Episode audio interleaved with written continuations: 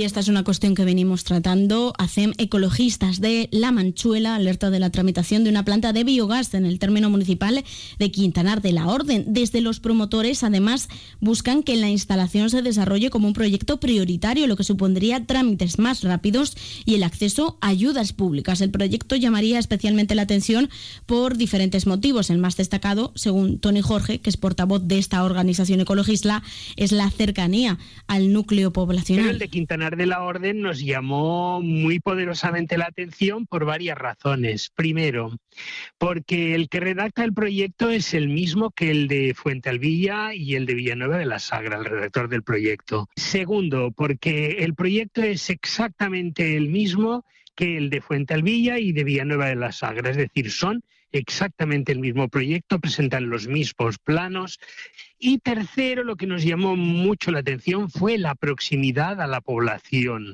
La, por ello, la organización ha remitido al alcalde, Juan Carlos Navalón, una carta ofreciendo colaboración. Todavía, dicen, no ha obtenido respuesta y la organización lo achaca a las fechas que estamos viviendo últimamente, a la Navidad. Escribimos una carta al, dirigida al ayuntamiento, al alcalde, bueno, informándole de la instalación y poniéndonos a disposición por si querían más información y nosotros a su vez reclamábamos que si disponían de alguna información que nosotros no tuviéramos, pues que nos la proporcionáramos, nos la proporcionaran.